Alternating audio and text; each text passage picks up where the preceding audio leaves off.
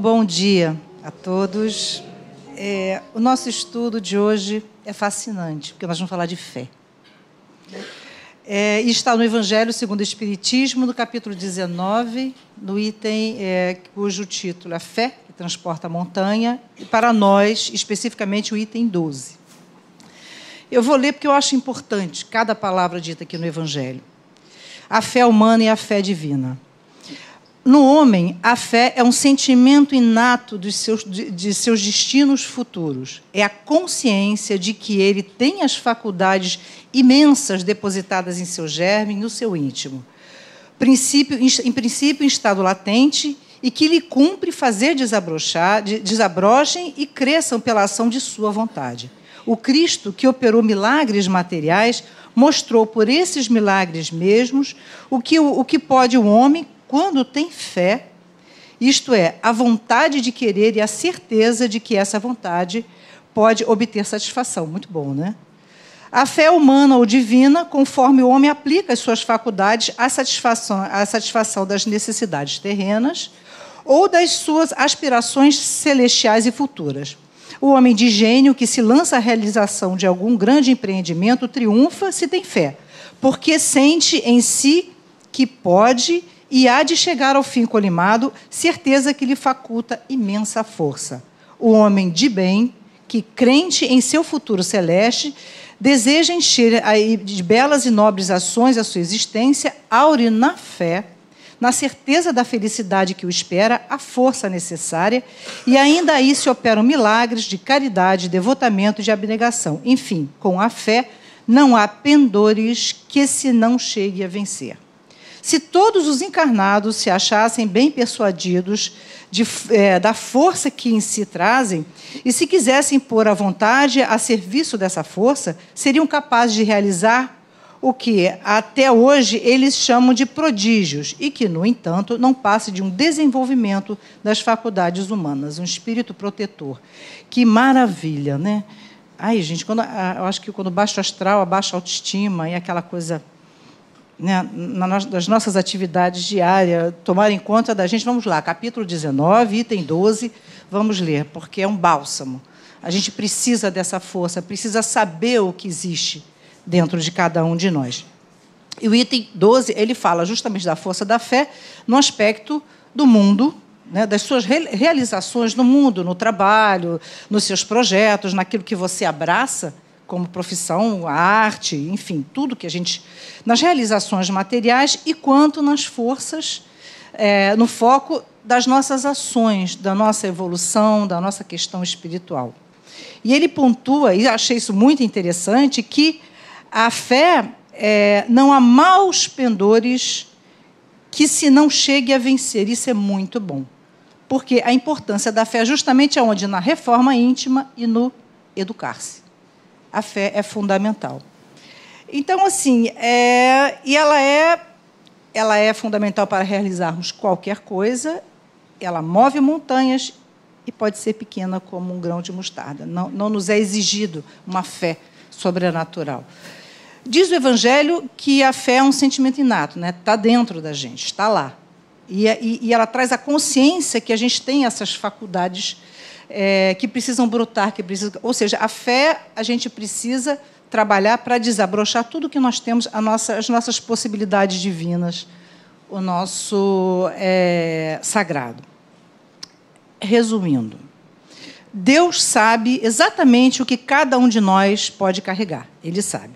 Para esse fim, deu-nos essas possibilidades, as faculdades, as potencialidades que estão dentro de nós. Se eu confio em Deus, eu tenho a certeza de que posso. E isso é fé. Mas não é tão simples assim, né? não, não, é tão automático é, saber. Né? Vai depender muito como, ao longo da nossa vida, da nossa história, nós nos relacionamos com Deus. Ele, Deus pode, em muitos momentos, ser a resposta e o aconchego que nós necessitamos Mas muitas vezes, e a gente pode perceber isso, que é muito humano, é, pode tornar-se um vazio quando ele não atende às nossas expectativas e os nossos anseios, né? principalmente nos momentos dolorosos e difíceis da vida. A gente pede muitas vezes, não sabe nem o que pedir, como pedir. E aí vem aquela frustração, porque não vem. É muito fácil agradecer a Deus por uma cura, agradecer a Deus é, por um emprego conseguido, né, quando você adquire um bem com muito sacrifício. Mas como se relacionar com Deus diante daquilo que você não quer, que é o sofrimento, que é o baque, que é a, a questão difícil da vida? Como é que fica, né? Porque é, é, é, muito importante que se diga que, diante de um, de um sofrimento muito grande, como perdas de entes queridos, perdas financeiras, a grande maioria de nós, nesse momento, nesse patamar em que nos encontramos, nós experimentamos momentos de, de muita dor e de muito vazio. Isso é humano. Né? Isso precisa ser respeitado. Isso não é ausência de fé, isso é um momento. Então, diante dos baques da vida, muitas vezes nós sur nos surpreendemos com, às vezes, é, é, sentimentos de negação, de tristeza, de revolta, sim, revolta e muita revolta, culpa, às vezes, susto um choque, solidão, ausência, enfim, desamparo, a sensação de desamparo, muitas vezes. E isso é real, é um sentimento. Saber passar por todos esses estágios e sair é um processo lento, que requer muito autoconhecimento, muita paciência consigo mesmo e coragem para reagir a esses acontecimentos. Isso tudo leva um tempo, isso é um processo. E a gente precisa entender que a natureza não dá salto, isso não é ausência de fé. Isso são os processos humanos diante da dor, o que é natural. E o sofrimento ele só se torna patológico, né? ele só vira uma doença, quando ele não tem fim. Quando, algum tempo depois, você vive aquela situação repetidas vezes, traz aquele passado, aquelas emoções para, para o hoje, para o agora. Esse estado emocional fica apegado àquela vivência, àquela situação. A pessoa não se reorganiza, ela não se ressignifica e aquele estado prolongado daquela vivência acaba numa doença, numa depressão, numa doença física, inclusive. É importante que se observe o tempo também daquela dor, daquela situação. Existe um livro é, muito interessante, muito bonito, que depois ele passou a. foi transformado em um filme. Eu não sei se vocês viram, chama-se A Cabana. É, eu, o livro ele aborda uma questão muito interessante, que é a existência do mal através da história de Mark, de, de Mac, né? É, ele teve a sua pequena filha de seis anos, ela foi raptada no, no acampamento de final de semana que ele estava com, com os filhos. Ela chamava-se Missy e ela nunca foi encontrada até então. E mas haviam sinais nítidos de que ela tinha sido assassinada numa cabana. E obviamente o resultado dessa experiência para Mac foi uma grande tristeza ele, ele se sentia muito culpado por não ter protegido a filha. É, e a ausência causou um vazio, naturalmente, um vazio absurdo. Né? E a tragédia aumentou a distância de Mac, de Mac com Deus. Ele, ele, ele, e ele não se dava conta dessa separação. Ele buscou, ele tentava abraçar a fé numa moral muito excessiva, mas estava longe daquele sentimento que é necessário na fé, que que talvez pudesse levar ele a um alento, a uma paz que ele precisava. E muitos e muitos anos depois, alguns anos, é, em algum momento, é, eu não vou entrar em detalhes, porque é interessante que vocês leiam um livro ou vejam um filme que é muito bonito. É, ele, ele explode em choros convulsivos e aí ele solta aquela raiva contida por Deus. E ele começou a perguntar, um choro, ele dizia assim: por quê?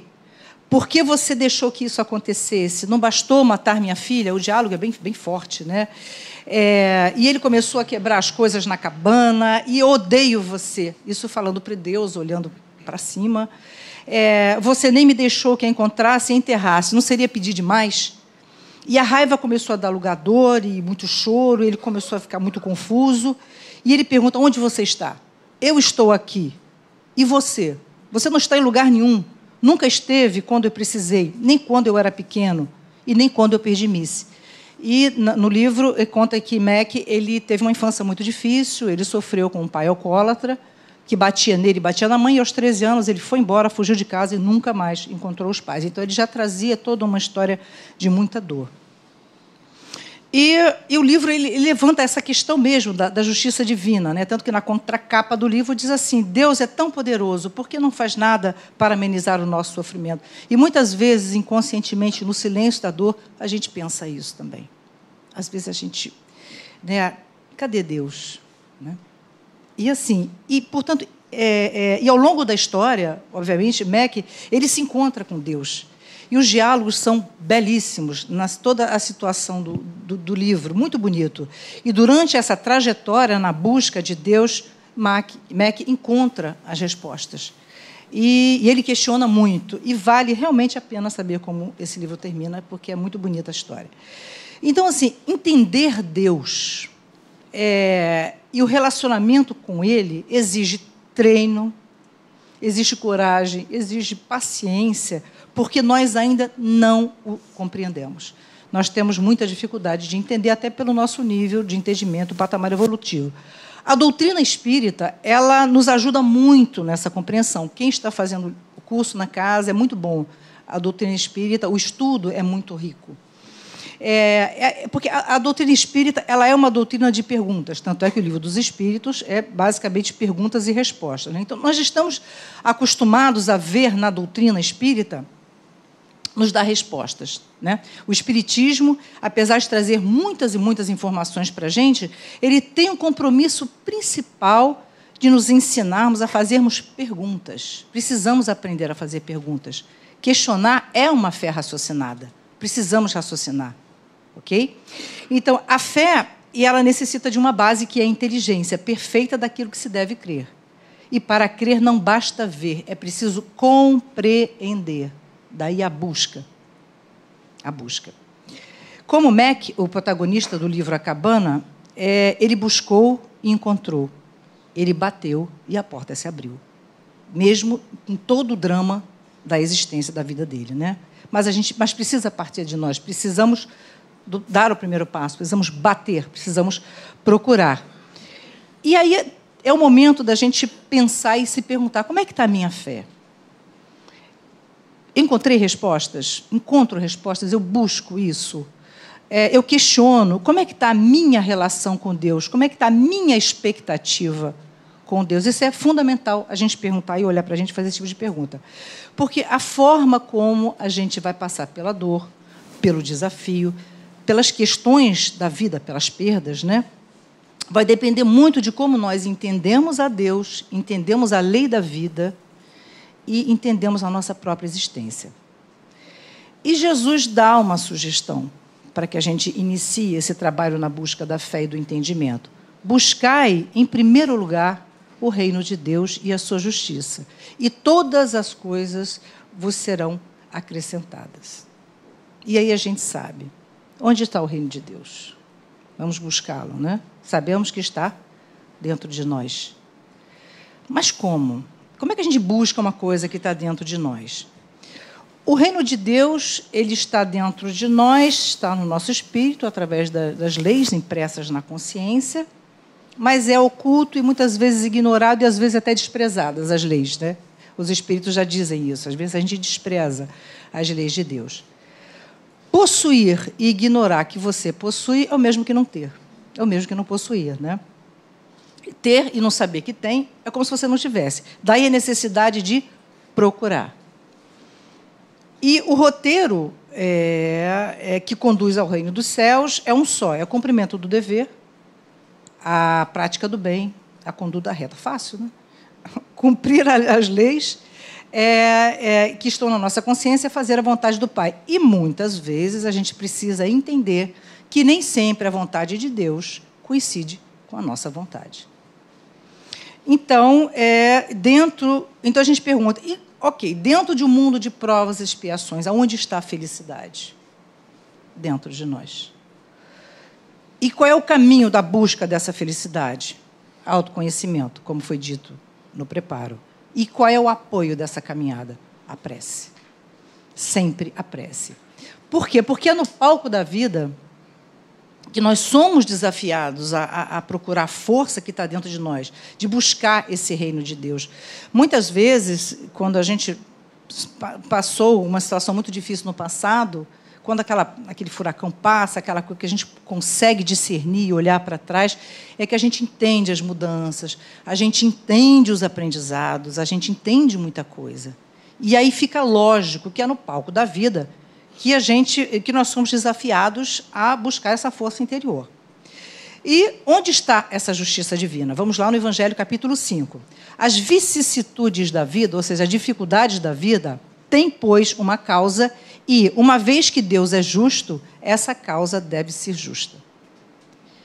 Ninguém, nenhum de nós se encontra encarnado aqui nessa terra, nessa história, com esse corpo, se não tivesse nessa existência é, física uma finalidade superior, um sentido divino. A vida não é um acaso. Uma reencarnação, quando a gente estuda os livros de André Luiz, é muito trabalho. É muito especial o momento da nossa reencarnação. Existe sim um sentido superior e deverá ser buscado e encontrado. O sentido da tua vida. Qual o sentido da tua vida? Deus criou-nos simples e ignorantes. Né? A gente já sabe, é, é Livro dos Espíritos 115. Nós somos únicos vivendo experiências únicas e a alma tem que conquistar né, todos os elementos, todos esses atributos que estão lá, latentes em nós. Então, essa, essa é a vida. Né? E para isso a gente precisa dos obstáculos, porque a gente gosta muito da zona de conforto. E as crises, elas vêm mesmo para mexer com a gente, para fazer com que a gente busque que a gente é, é, se fortaleça e não se enfraqueça. Né? Esse é o objetivo. E a vida, é, a gente pode ver isso, né? ela é rica em de experiência. E as experiências, elas levam ao nosso discernimento. E o discernimento é a porta para a compreensão. E a compreensão é onde você chega naquela verdade. E o combustível disso tudo é a fé. Então a gente conclui: a, a sua história ela não está contra você, ela é para você. Às vezes, é, não sei se eu já falei aqui, a gente está falando com um amigo que, olha, você escolheu essa encarnação. Ele diz, eu não acredito que eu tenha escolhido essa encarnação. Mas você escolheu. E às vezes a gente fala isso. Então parece que a vida está brincando com a gente. Não, a vida ela não está contra você, ela é para você. Acho que muda um pouco o foco. Né? E aí a gente olha sobre esse, esse aspecto, olhando é, desse prisma, não existe um problema que não ofereça uma dádiva para você. Você procura os problemas porque precisa das dádivas que estão nesses problemas que você precisa solucionar. E isso é encarnação. É o quê? É resolução de problemas que você criou no passado e que nesta encarnação você está tendo a, a, a, nós estamos tendo a oportunidade de ouro de resolver. Então assim, é... então a gente precisa organizar a bagunça. Né? A gente precisa primeiro organizar. E a primeira pergunta que a gente tem que fazer para a gente sincera. Isso aqui, essa pergunta eu roubei de Freud. Qual a sua responsabilidade na desordem da qual você se queixa? Qual a sua responsabilidade na desordem da qual você se queixa? E aí a gente precisa questionar as questões dos problemas e até onde nós temos uma responsabilidade disso também.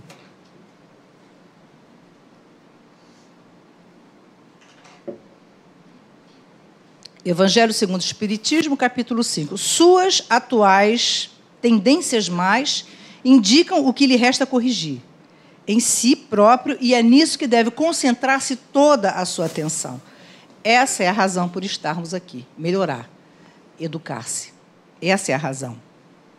Porque é muito natural, isso é muito humano ao longo de várias vidas e desta vida, nós temos fases de orgulho e de egoísmo, sim, a gente percebe isso. É só olhar um pouquinho para a gente, para as nossas atitudes, os nossos pensamentos. Nós passamos muito pela questão do orgulho, da vaidade, é, até atingirmos as grandes virtudes da alma. Isso leva tempo, isso é um processo e Deus sabe disso. Então, assim, é, vamos pensar na borboleta, né, para a gente poder entender que a borboleta ela tem um, um, um conteúdo é, um significado espiritual muito grande. Né? Então, assim, é, a borboleta ela começa com um ovo, ela nasce como uma lagarta e, em seguida, ela entra naquele estágio de, de, de casulo. E, finalmente, né, surge aquela borboleta maravilhosa, alçando voos. Né? E o voo sempre dá uma, uma ideia para a gente de, de liberdade, é, de independência. Imaginemos agora essa lagarta, ela rastejando numa floresta, no chão, ela vai lentamente, a cada metro, leva tempo, é, é, e ela percorre perigos né, pelos predadores. Tem os sapos, lagartos, tem os passarinhos. Ou seja, o mundo da lagarta é o solo rastejando, é pequeno, e a visão dela é aquela dali, é aquela visão de mundo. Né? Ela não consegue imaginar como os seres conseguem voar, porque não se identifica com isso e nem pensar no mundo lá do alto. Isso é porque isso não faz parte do imaginário dela, porque ela é uma lagarta que está fugindo dos predadores. Muito lentamente caminha pela vida. Imagina se um dia uma borboleta chega para essa lagarta, uma borboleta belíssima, e diz assim: Olha, entra nesse casulo, fica quietinha nesse casulo, que você vai passar por uma transformação, uma metamorfose, e aí você vai virar é, uma linda borboleta. A primeira reação da lagarta é a descrença. Né? Ela, ela, não, ela não acredita porque ela não se identifica como borboleta. Para ela, a lagarta morre, entrar no casulo e acabou. Essa é a visão. Em muitos aspectos, as, as borboletas, ela, elas, essa metáfora mostra realmente a nossa jornada espiritual é, da nossa alma. Né? Essa, essa metamorfose é a nossa transformação espiritual. Nós começamos um ser e aprendemos a funcionar ali dentro, aprendemos a funcionar dentro daquela realidade. E a nossa visão muito curta de lagarta, né? É, ela só vai se alargar, a gente só vai ter a compreensão de tudo, das dores, da fé, quando a gente começa a fazer a metamorfose, quando a gente começa realmente a fazer a mudança interior. É, a, a, a, mente, e a gente sabe disso. Muitas pessoas aqui têm muita experiência e sabe que quando você muda, surgem outras perspectivas, outras portas se abrem e você começa a descobrir muitas coisas que antes, na visãozinha de lagarta, a gente não fazia ideia que poderia ser. Na Gênese, o capítulo 3, assim, um homem cujas faculdades são limitadas não pode compreender e nem abranger o conjunto dos desígnios do Criador. Ele julga as coisas do ponto de vista da sua personalidade. Daí vêm os nossos medos, daí as nossas incertezas, a nossa revolta, a nossa descrença e a fé extremamente oscilante. Isso é muito natural e Deus sabe disso. Né? E é isso que nos torna seres humanos. Né? O que nos caracteriza como seres humanos que somos? A inteligência, obviamente, mas apesar da inteligência, nós não temos a percepção total da realidade. Nenhum ser humano tem. Nenhum, nenhum ser humano é capaz de perceber a, a, a realidade na totalidade. Você conhece seu filho totalmente? Conhece seu cônjuge? Conhece seus pais totalmente? Eu conheço totalmente. Não. A gente acha, muitas vezes, a gente tem percepções. A gente não se conhece. Então, percebam que nós temos sim limitações. E, em função dessa limitação natural do nosso patamar evolutivo, de todos nós, é, nós nos equivocamos. E é desses equívocos, dessa visão muito limitada, que vem os julgamentos, que vem os achismos, é, e até a nossa pálida relação com Deus. Muitas vezes a revolta vem de Deus não querer fazer, não faz o que a gente quer, o que a gente acha que está certo. E aí surgem os erros e, consequentemente, as dores. Só que quando nós equivocados, por maior que seja o erro, por maior que seja o equívoco, nós não, perdemos essa filiação divina. E a nossa essência, porque é a nossa essência. Ou seja, nós somos esse conjunto aí. Nós somos filhos de Deus com erros e acertos. Esses somos nós.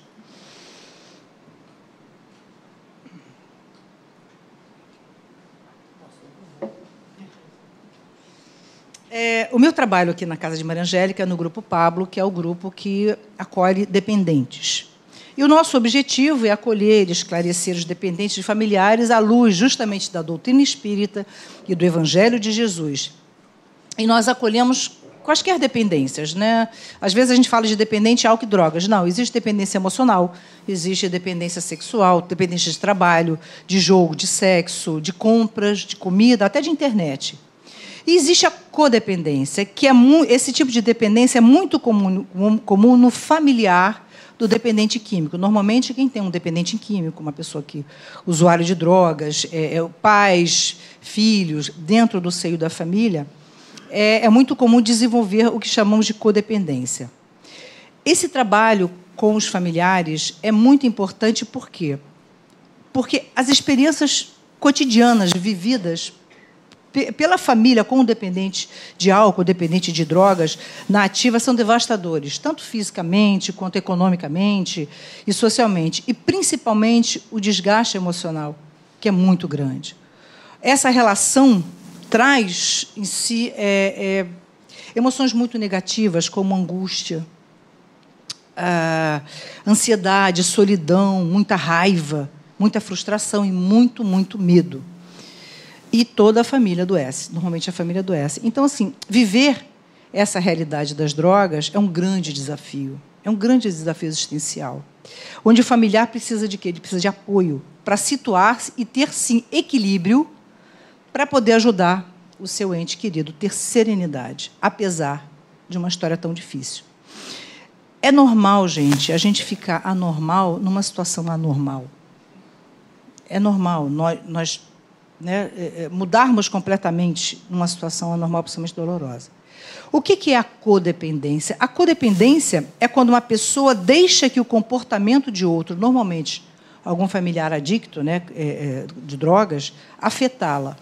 Então, esse, esse comportamento afeta de maneira tal essa pessoa que ela fica obcecada em controlar o comportamento do outro. Ela quer curar a qualquer custo. Né? É, é, é uma obsessão. É, ou seja, o dependente, no caso, o dependente de drogas. E a gente se pergunta, mas, Jussara, não é natural uma mãe querer ajudar o seu filho a, a, a, que está mergulhado nos vícios? Sim, é natural e necessário. E o familiar deve sempre buscar ajuda, mas de maneira equilibrada é, envolver-se demais e desesperadamente é sinal de que esse amor está completamente desgovernado. Não ajuda o adicto e não ajuda a si mesmo.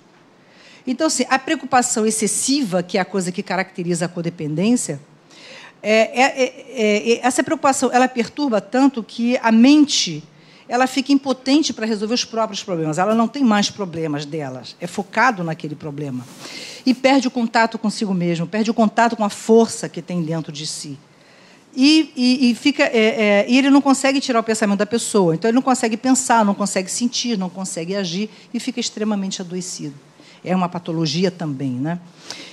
E como fica completamente ligado naquela situação, a ansiedade e a preocupação excessiva são o medo em sua pior forma.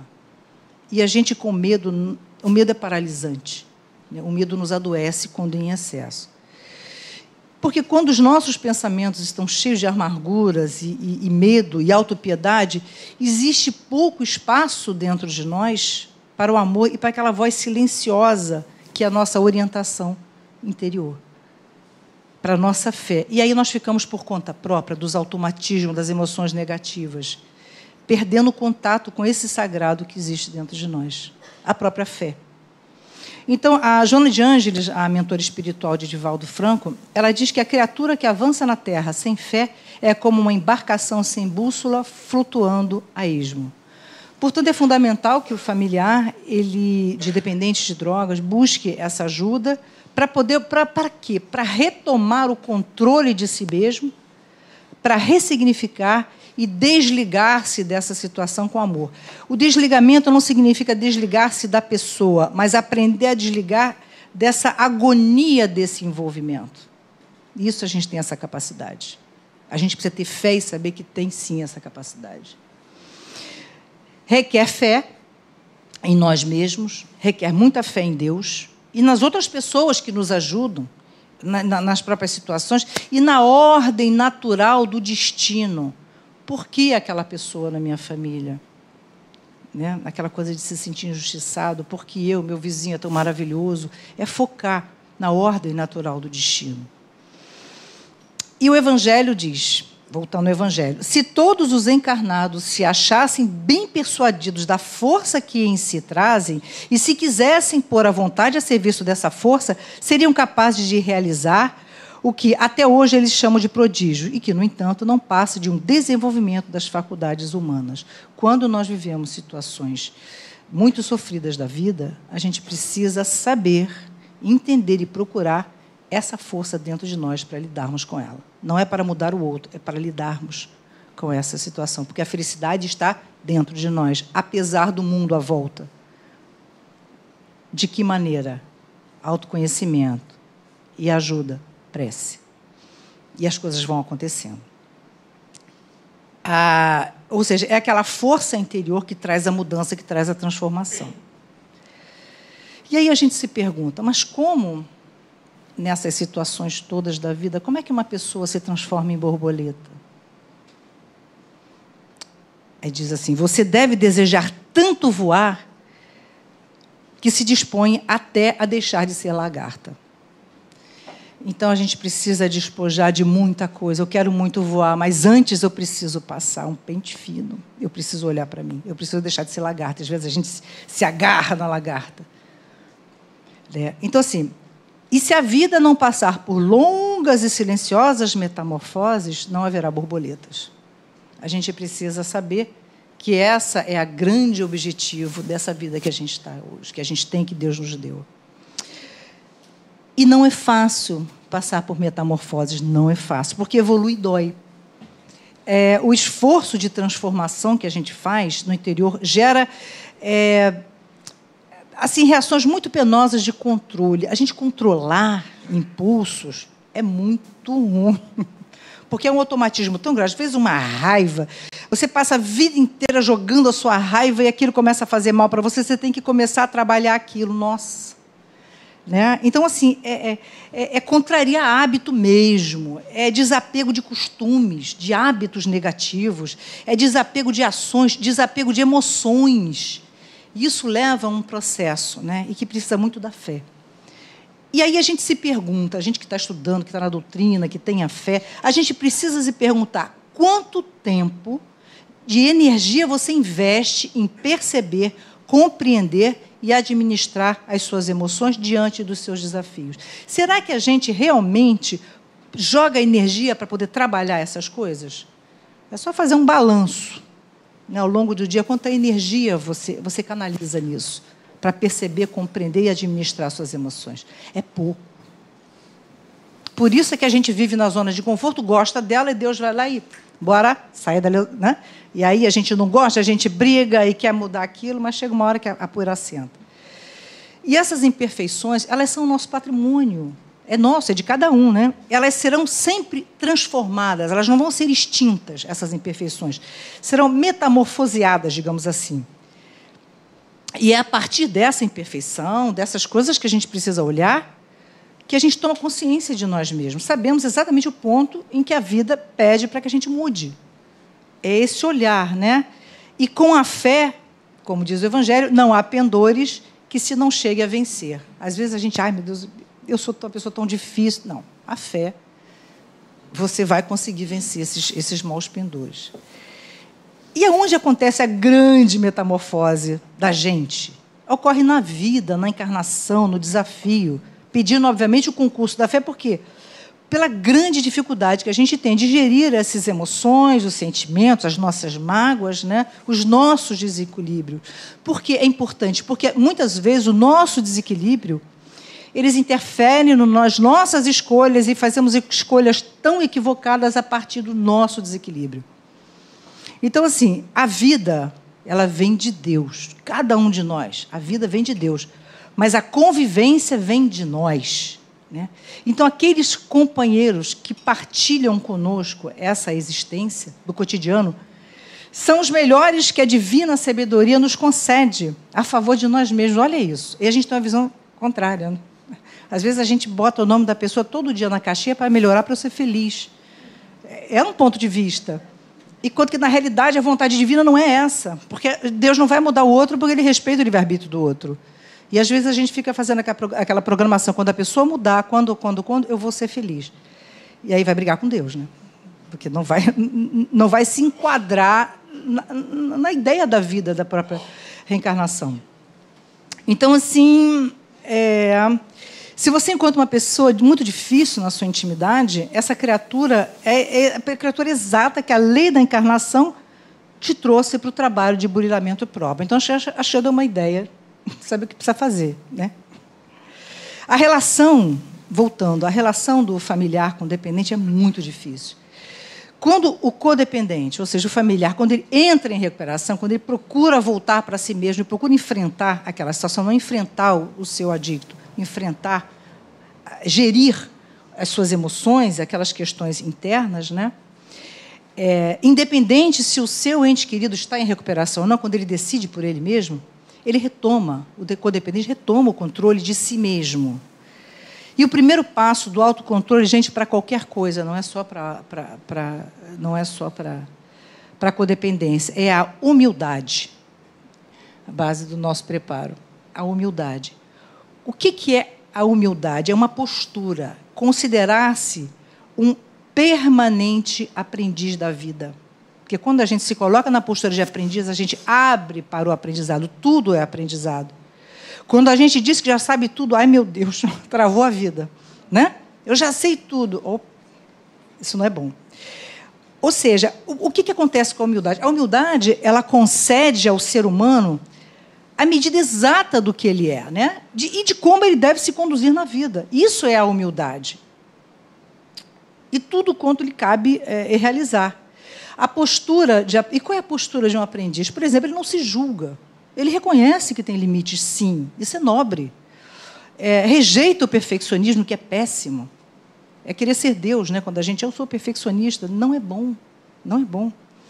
E procura fazer o seu melhor né, é, alicerçado na realidade daquilo que nós podemos fazer, daquilo que somos, e nunca naquela ilusão do que deveríamos ser ou que deveríamos fazer. Isso é orgulho, né? isso é pretensão.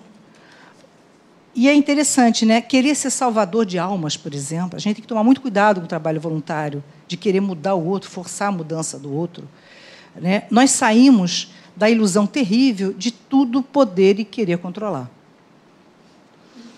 Fica muito claro para o codependente, quando ele entra é, é, em recuperação, que todas as vezes que ele cria aquela expectativa fantasiosa de controlar o seu adicto, o seu dependente, ele sabe que se expõe ao risco de mágoa, frustração, raiva e culpa. Gente, isso não precisa ser só é, familiar com adicto, é na vida.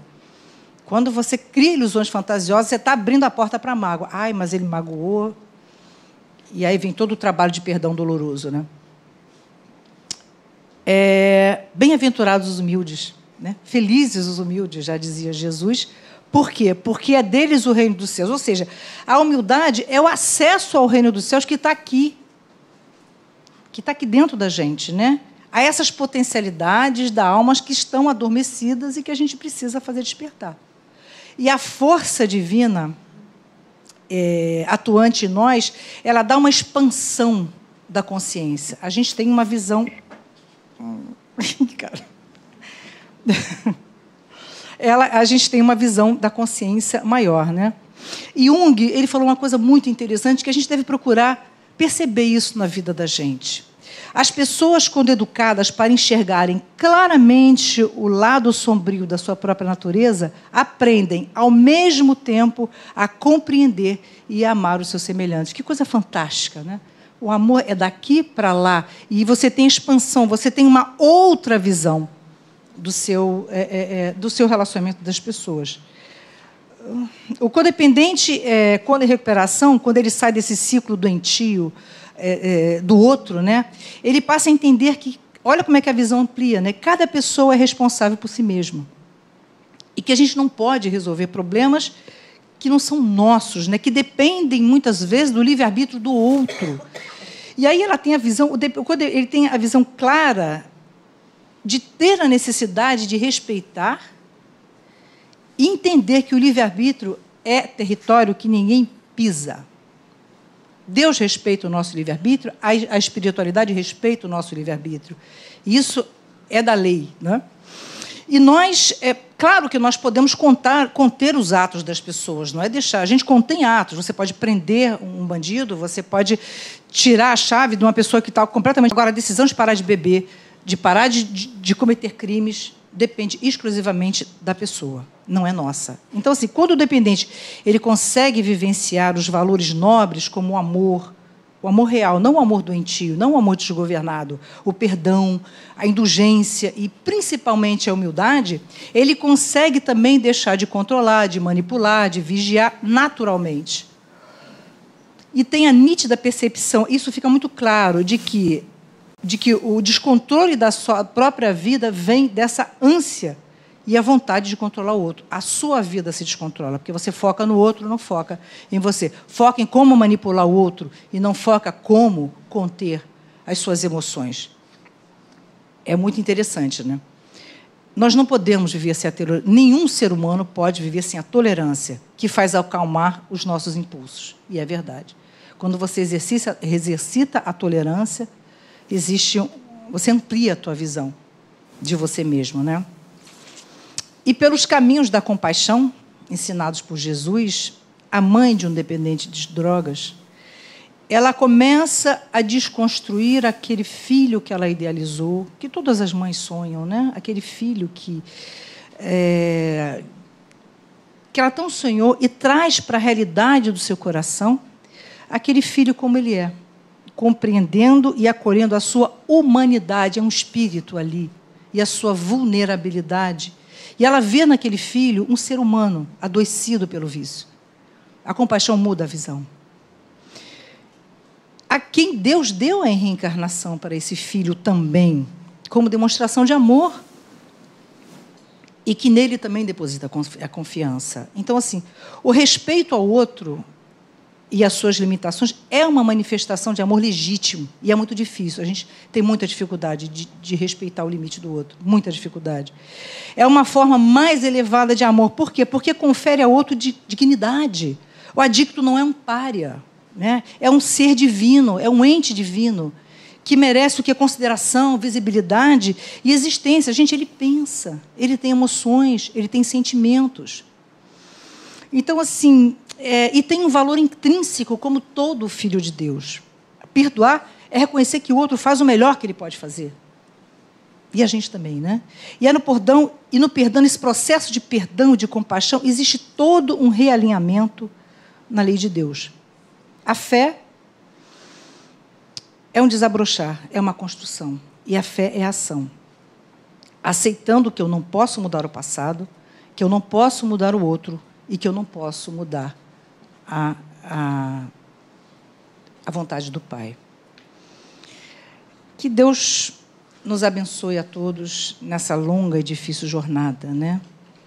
Concedei-nos, Senhor, a serenidade necessária para aceitarmos as coisas que nós não podemos modificar, coragem para modificar aquelas que podemos e sabedoria para conhecer a diferença entre elas, vivendo um dia de cada vez aceitando que as dificuldades constituem o caminho da paz. Graças a Deus.